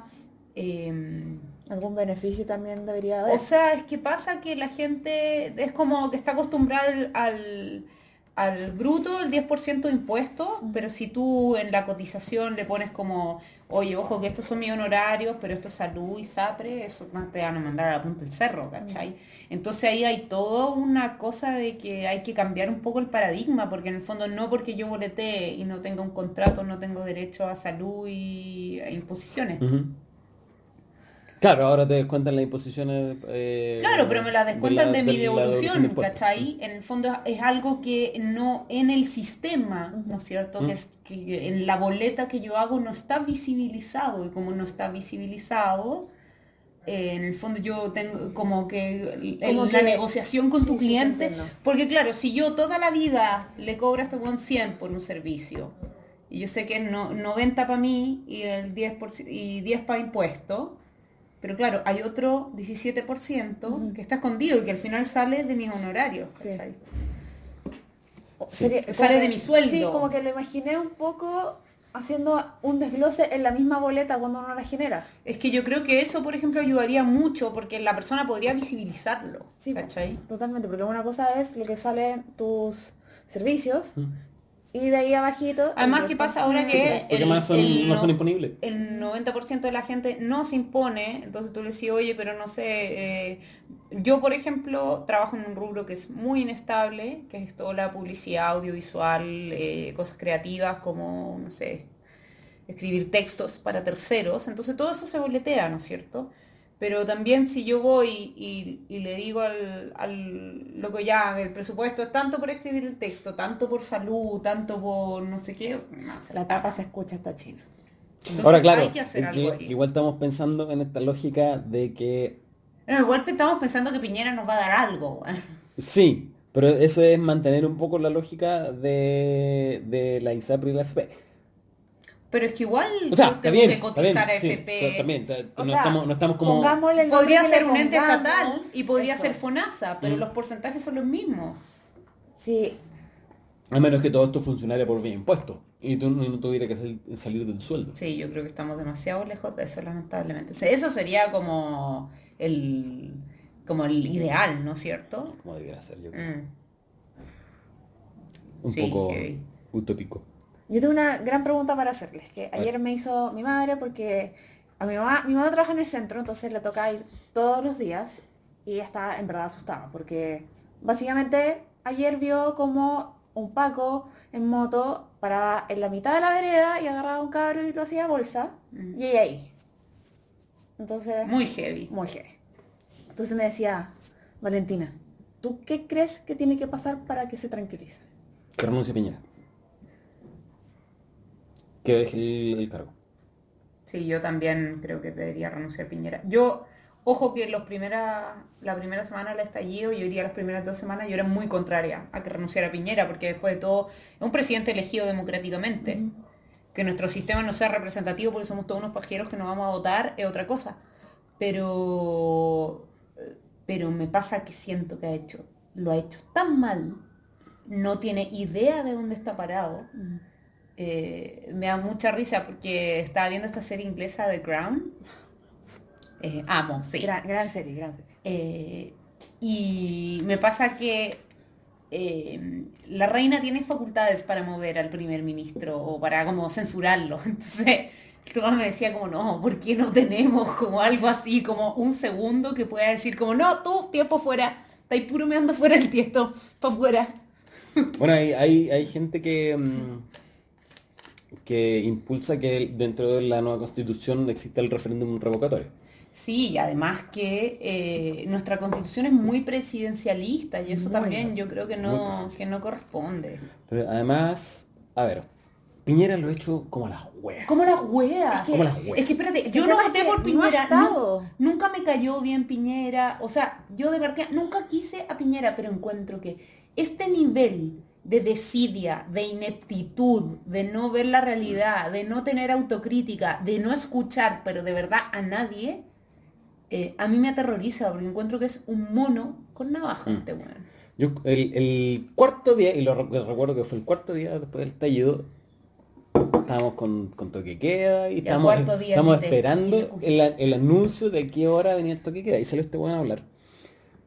Y al rato me llega un audio, un audio que duraba muy poquito decía, cuarto día, conche tu madre, que este weón dice la misma weá, cuarto sí, sí, lo día. escuché, Eh, lo yo lo encontré hermoso, hermoso, porque reflejaba, de partida, La el weón- frustración. el weón sentía lo mismo, exactamente lo mismo que yo. Y quería decir exactamente lo, mi- lo mismo que yo. Y, y se repite hoy día, hoy día mismo, el mismo Día discurso, 40. día 42, el mismo discurso, culiao. Y, el y weón- ojo que ese weón tiene gente a la cual le paga por escribirle los discursos. El ya está ese primer problema. Eh, es un ha sido totalmente inepto como jefe de gobierno. Inepto a cagar. Todas las decisiones que ha tomado han sido malas. No ha tomado ni una puta decisión buena. Es incapaz de generar un gran acuerdo social porque él no es una persona de que genere consensos ni unidad. La única unidad que hay en torno a él es el odio profundo que está generando en el alma de la nación. En contra suya. O sea, si hay un- algo que en lo que somos, somos más o menos unánime, es que el weón vale callampa. Pero además, eh, yo, a propósito de los cuestionamientos que dicen, puta, esto habría pasado en un gobierno Guillero, ¿no? O en el gobierno de la, de la, de la Concerta, ¿no? O, puta, no sé, por la Bea Sánchez, por hacer, por hacer política ficción. Eh, Yo, creo que esos buenos están dando gracias que no, que no estaban Es ellos que en sabéis que yo creo que no, o, o no habría pasado, No, yo Espérate, que espérate, espérate, espérate. Yo, o no habría pasado, o se habría manejado de forma distinta. Mm. Eso sí. El, el no habría pasado, lo digo porque de, par- de partida le, le habría sido muy útil, sobre todo al, al- a un eventual gobierno Frente Amplio, le habría sido muy útil este estallido social para impulsar toda la, la agenda que tenían, porque además no habría sido mayoría en el Congreso. Eh, y creo que Guillermo, con todo lo pajero que era, podría haber sido también útil para algunas cosas, por lo menos para, la nueva constitución. El punto es que tanto la, la no alcanza a ver, la concertación Los peruanos salvarán a Chile como lo han hecho.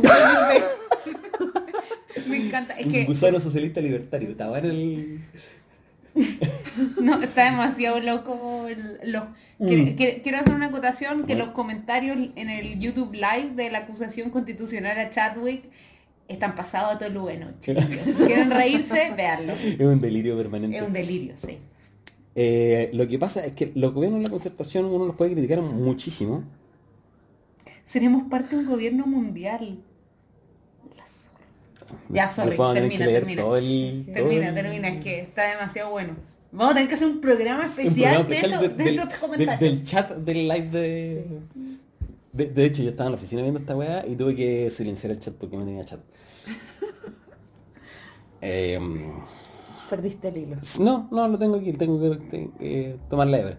Eh, lo- los gobiernos de la concertación se acomodaron a un sistema que en un principio era imposible cambiarlo con, con los senadores designados y todos la- toda la- la- los anclajes autoritarios que habían quedado en la constitución del 80 hasta el 2005.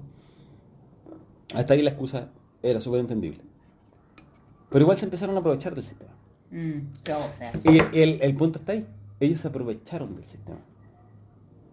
Piñera es el sistema. Piñera es la encarnación, la representación del sistema. O sea, para mí, tú me decís derecha, izquierda, yo en verdad siento que son...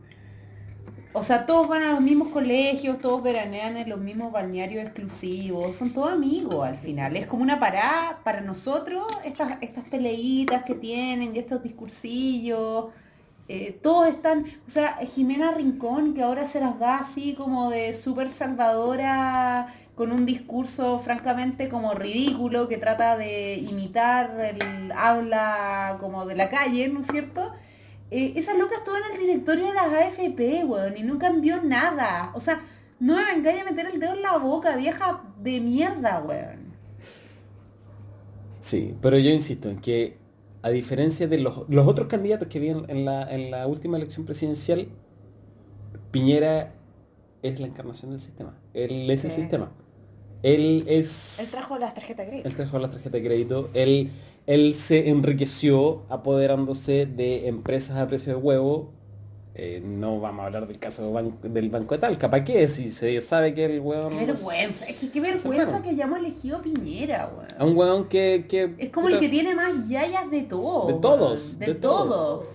Y eso es porque puta, la gente no fue a votar. Y no fue a votar, al final la culpa de que no hayan ido a votar tampoco, tampoco es de la gente que no fue a votar. La, el- la culpa del, de- del, del descontento con la clase política que se fue generando durante un 30, 28 años.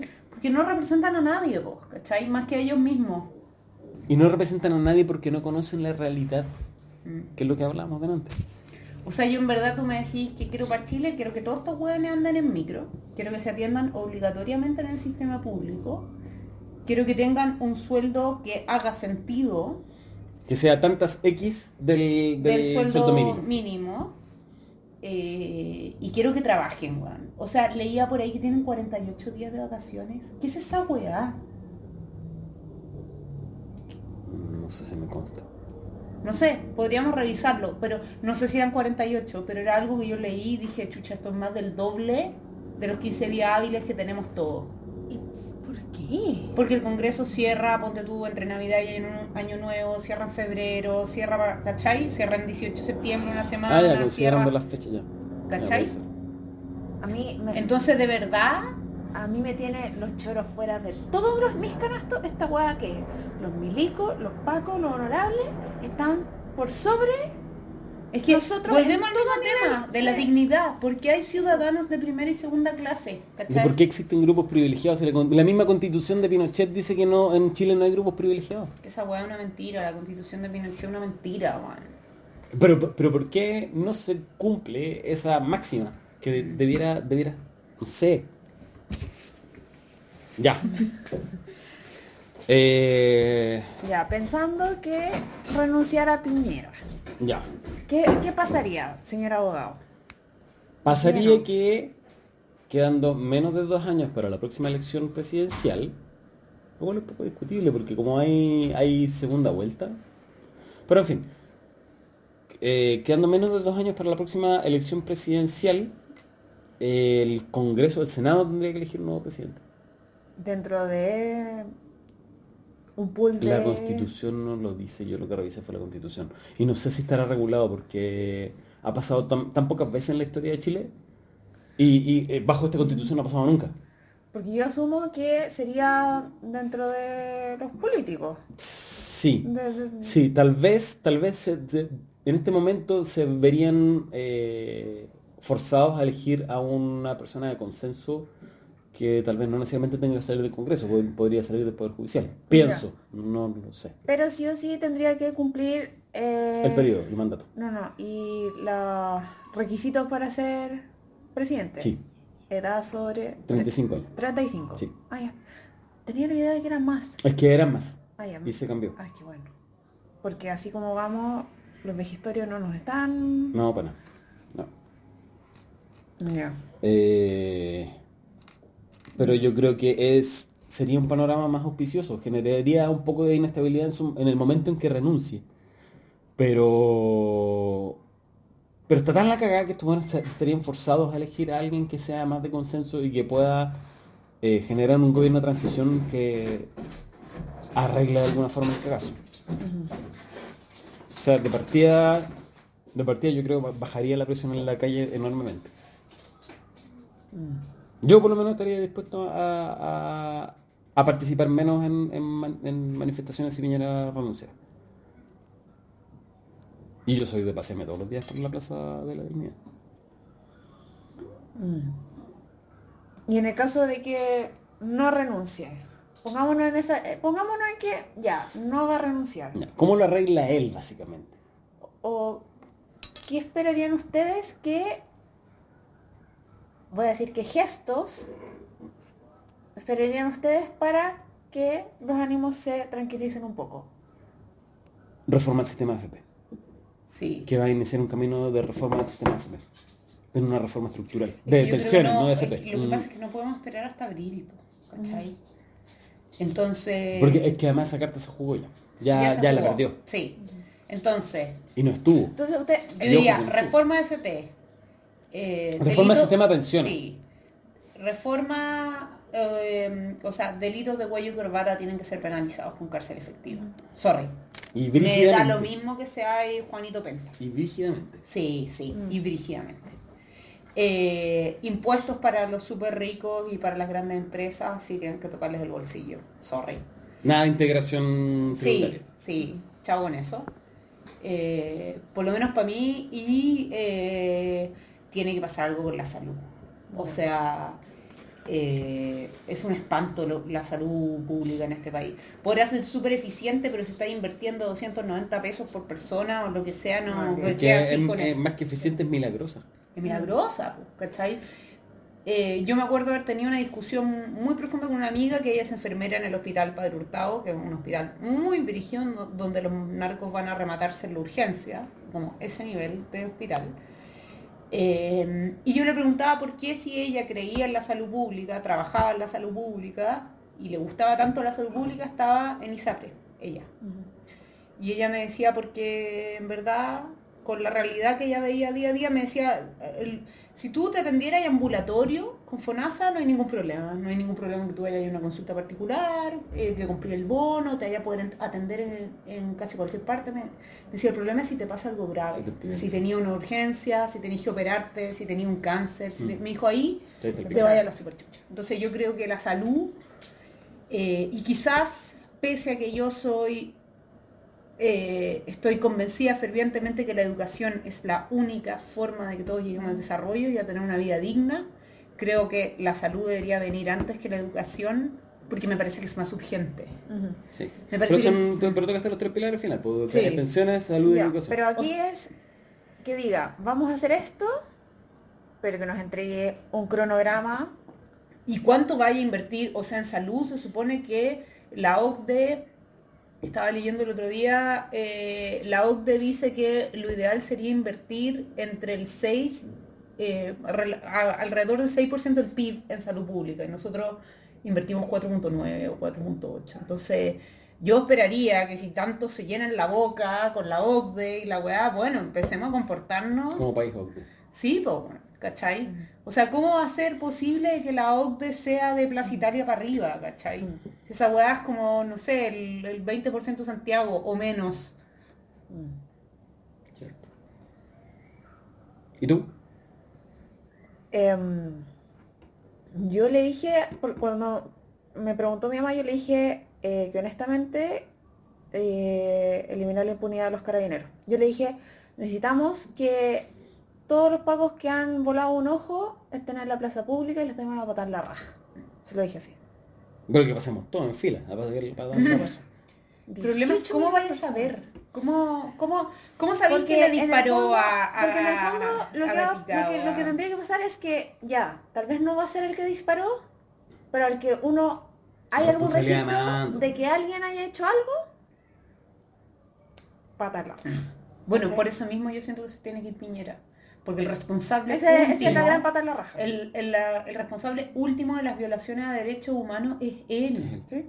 ¿Cachai? O sea, ¿qué es esta huevada de que las Fuerzas Armadas y los carabineros se mandan solos? No, Él se mandan es. solo. O sea, eh, sí, pero, pero sorry, la hueá no funciona así. Y que estén por sobre la ley respecto a un civil. ¿Qué es esa weá? Mm. Porque, No, oiga, porque ya, si tú te mandas un condoro dentro de tu institución, que te juzguen dentro de tu, tu institución. Si tú te mandaste un condoro dentro de la sociedad, otra cuestión. Sí. Y no solo eso, sino que también que, que estos huevones distribuyen la fuerza como corresponde. po. Mm. No puede ser que, que loco, el, el otro día, en la marcha, en la misma marcha del 25, del 25 de noviembre, la marcha de la, del feminista, que iban muchos bloques de mujeres marchándose en la moneda. Yo iba caminando en, en dirección contraria hacia la plaza. Eh, y pasó el guanaco. Y tiraba agüita para allá, tiraba agüita para allá, y donde había un grupo de gente tiraba agüita. Agüita, esa Agüita. hueá es como agua de caca, no, No, sé. sí sé, si después del roto después yo recibí el chorro directo. Fantástico. Pa- el, el, el, esta weá volvió para el otro lado. Estaban los capuchas tratando de entrar al, al monumento este que de, de los pacos, que la weá, me, me dijeron que la weá parecía un 11, yo lo vi y la weá es un 11. El monumento es un 11, son los pilares son un, un, un 11, Qué uno de los unos heavy, invertido. weón. Y puta, yo estaba ahí expectante y de repente siento la, la sirena, viene en Guanaco, pensé que no, le, no iba a poder pasar porque le habían puesto una- unas vallas que le habían sacado de ahí mismo. Cuando caché que pase, trato de caminar hacia la, hacia la plaza y no alcanzo, me meto detrás de una palmera, zafo el primer chorro y después cuando el buen vuelve aquí, en el brazo, directo. Fue lindo, después me ardía la cara de una forma. Qué heavy. Eh, pero loco, ¿por qué cuando iba cuando iban mujeres marchando con consignas, con pancartas, no vi a ninguna con piedras? Y el guanaco iba para allá a dispersarlo. ¿Por qué? Porque iban hacia la moneda. Y todo, todo el perímetro de la moneda está cercado. O sea, para mí es imposible pensar que eso no obedece una, a una directriz que viene desde arriba. Totalmente. Totalmente. Pero los huevones no estaban en el intermodal de la cisterna que, con, con lo que tanto se han llenado los hijos, estos coches su madre. Yo creo que es lo que dijo la Caro, los tres pilares, y eh, un cambio profundo en Carabineros. Bueno, es un gran tema ese. ¿Qué? Y lo otro, educación cívica para todos, weón. Porque no puede ser que haya gente preguntando por los derechos humanos del supermercado, la lavadora, weón, y no sé, el ultramueble. Cierto. Muy cierto. El, yo, yo Me encantó el lustre mueble. me he hecho la pregunta de qué va a pasar con Carabineros mañana, cuando termine la... O sea, para mí debería ser reformulada, tener otro nombre, otro uniforme, todo. Sí, Esa weá hay que- tienen que, tienen que dejar de existir. ¿Cómo, ¿Cómo se relaciona la ciudadanía de, de los más con Carabineros? Mm. Porque no es insostenible. O sea, el amigo en su camino, weón, con amigos así, para que quiera un enemigo. El en violador en tu camino. Ah. En tu camino.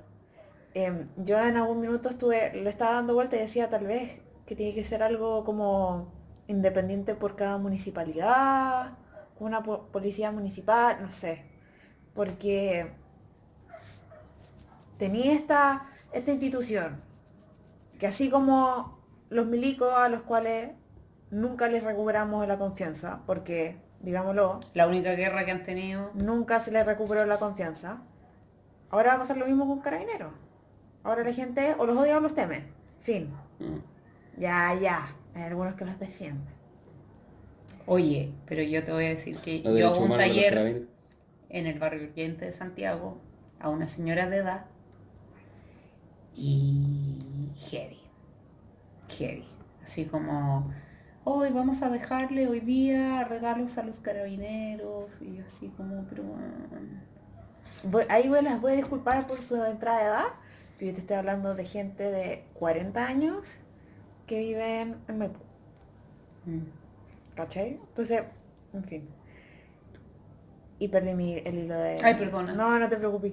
Em, Del Paco. Reformular los pacos, sí, pues porque... policía bueno, municipal, Y eso. porque, porque o les temen o los odian. Pero no podéis tener a los mismos que atacaron al pueblo, Mm. pues, ¿cachai? Y yo sé que a la gente le odia que uno diga pueblo, pero es el pueblo. Mm. Somos el ciudadanía. pueblo, basta, basta. La ciudadanía, la pueblo. gente, la people, lo que queráis. Pero La people. la people, porque a la La larga uno de- a mí siempre me dice, pero ¿por qué meten a los pacos en el mismo saco? ¿Por qué? Porque así como hubo un milico que dijo yo no voy a atacar a mi pueblo, podrían haber tantos pacos que dijeran eso y no lo hacen. Sorry, sucediendo? Ah, va, a- va a intervenir alguien más. Pura wea. Sí. Más encima lo aplauden al feo culiado. Cortesía, cortesía del, de los comentarios. Oye, yo creo que hace hambre. Hace hambre, ¿cierto? Sí, no, ya estamos, estamos bien. Eh, bueno, y, y que alguien asuma la responsabilidad de mando de los pacos. O sea, yo espero que la acusación contra Chatwick prospere. Y espero Y que... la contra Piñera también. y, esp- y espero que Blumel no se ande muy tranquilito y que el weón se ponga los ¿Qué onda Blumel? Yo tengo que decir que cuando asumió, yo estaba esperanzada, porque encontraba que por primera vez en el Ministerio del Interior había alguien que no era un machito alfa. Y que era un chico que se supone que es de provincia, como otro perfil. Pero- Pero ha dado puro jugo, yo creo que está gobernando Uvilla, no sé. Uvilla es subsecretario Oh, de... sí. ¿Sabéis Sí, qué? ¿Qué es lo que no, pasa? Que todo este gobierno es Darth Vader Mm. y Chadwick es Palpatine. Sí, po. Sí. Y es igual, de hecho, Yo físicamente. creo que al final está gobernando Chadwick desde las sombras, Yo weón. también creo eso. Sí. Chadwick y un Voy a llamar a de- Andrés. Voy a llamar a Andrés. Bueno, y, y el, el otro, el, y el personaje, el verdadero personaje en la sombra es la Roulette. Tóxico ese Julio. Es el verdadero personaje en la sombra. Sí. Es el, as- el asesor principal en el segundo piso ahí calladito. Pero es que así Pasando son. po, piola, pasando sí, piola de así mala. son. Y, y es impresionante como hay gente que tiene un talento para hacer eso y de alto impacto. Tengo una pregunta para finalizar este. Esta- esta antes, de- antes de hablar de los enanos. Sí, antes de, de irnos al, al lado B de, de toda esta situación. Ya, renuncia Piñera. Eligen a alguien por los siguientes dos años. Eh, ¿Quién serían los siguientes candidatos? Voy a decir, dignos. ¿Vas a dar una lista y tenemos que elegir de la lista? No. ¿No? Ah, ya. ¿Cuál Elige es este. ¿Por qué votaría yo hoy día? ¿Por quién votaría hoy día? Eh, por Pati Muñoz. Ay, La defensora de la niñez, la Yo amo- la amo con el corazón. Pati Muñoz, increíble. Eh, yo me he reconciliado harto con Boric. En un momento lo odié porque lo encontraba muy mesiánico y me carga, como que me, me pasa... Sí, pero se bajó un poco los me- mos. sí, tengo una profunda desconfianza por la gente que no sabe trabajar en equipo.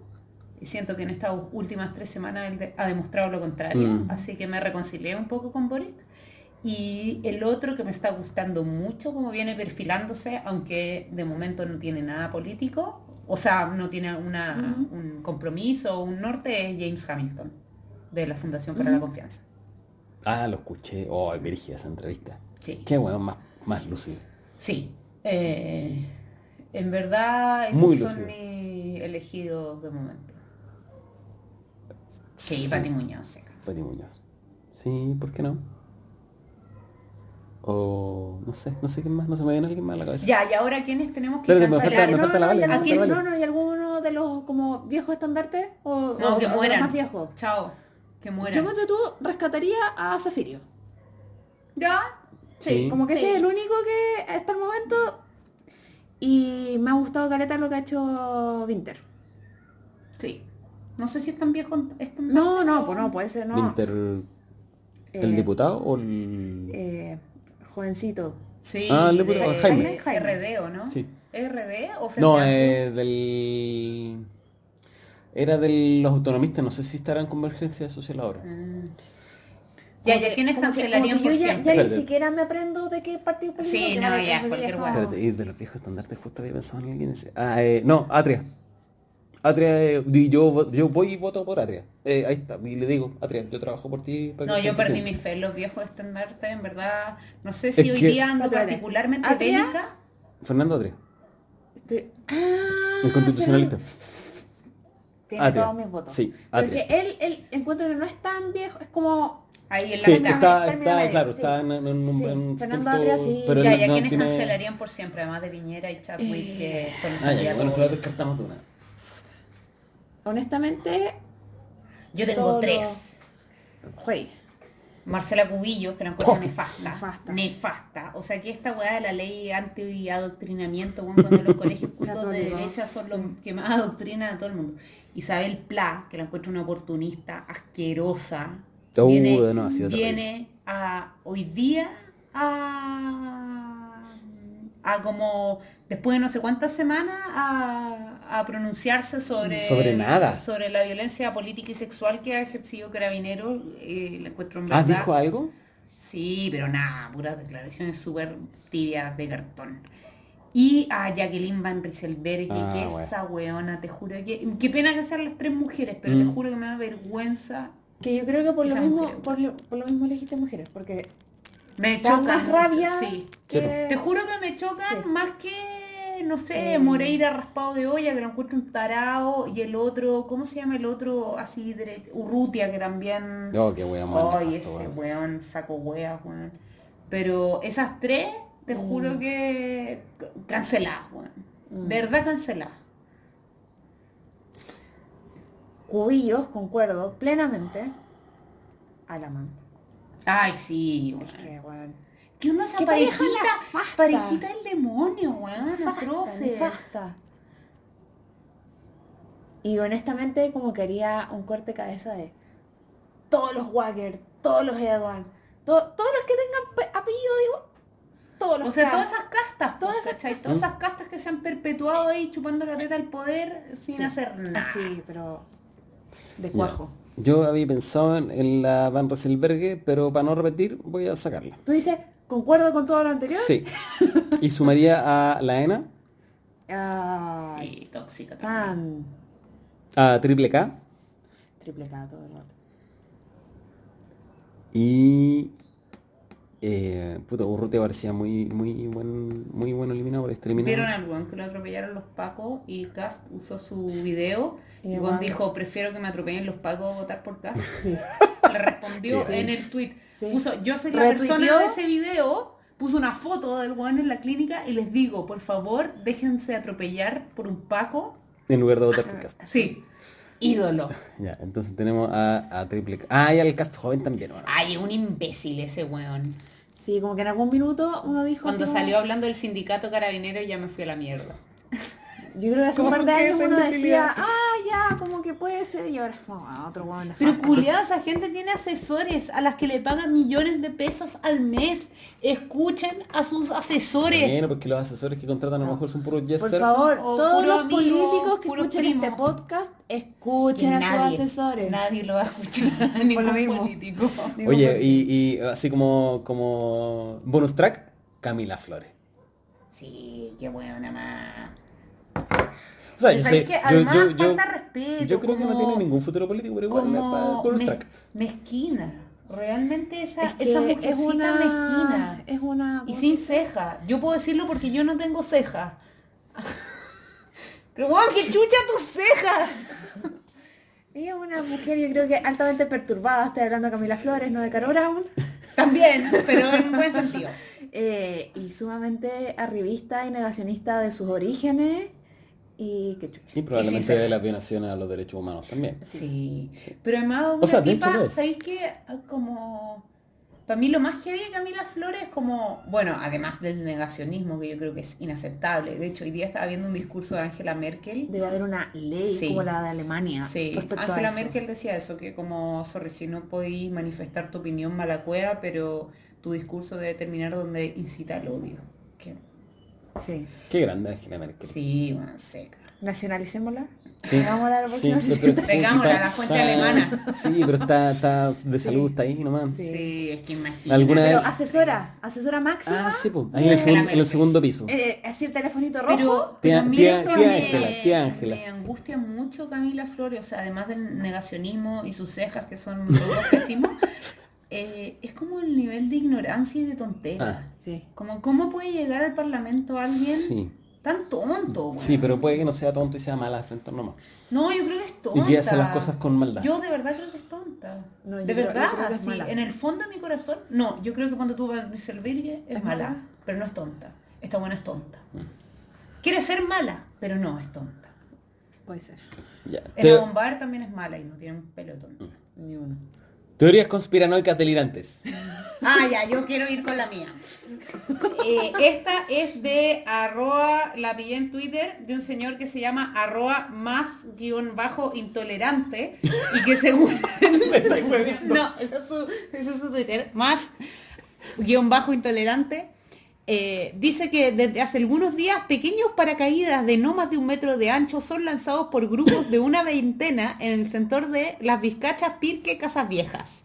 Y taguea, por supuesto, a la PDI, a Carabineros de Chile, a la Radio Bio Bio, a la Municipalidad de Puente Alto, porque la verdad cree es que la gente que viene en estos paracaídas son muy pequeñas y que no miden más, más de un metro.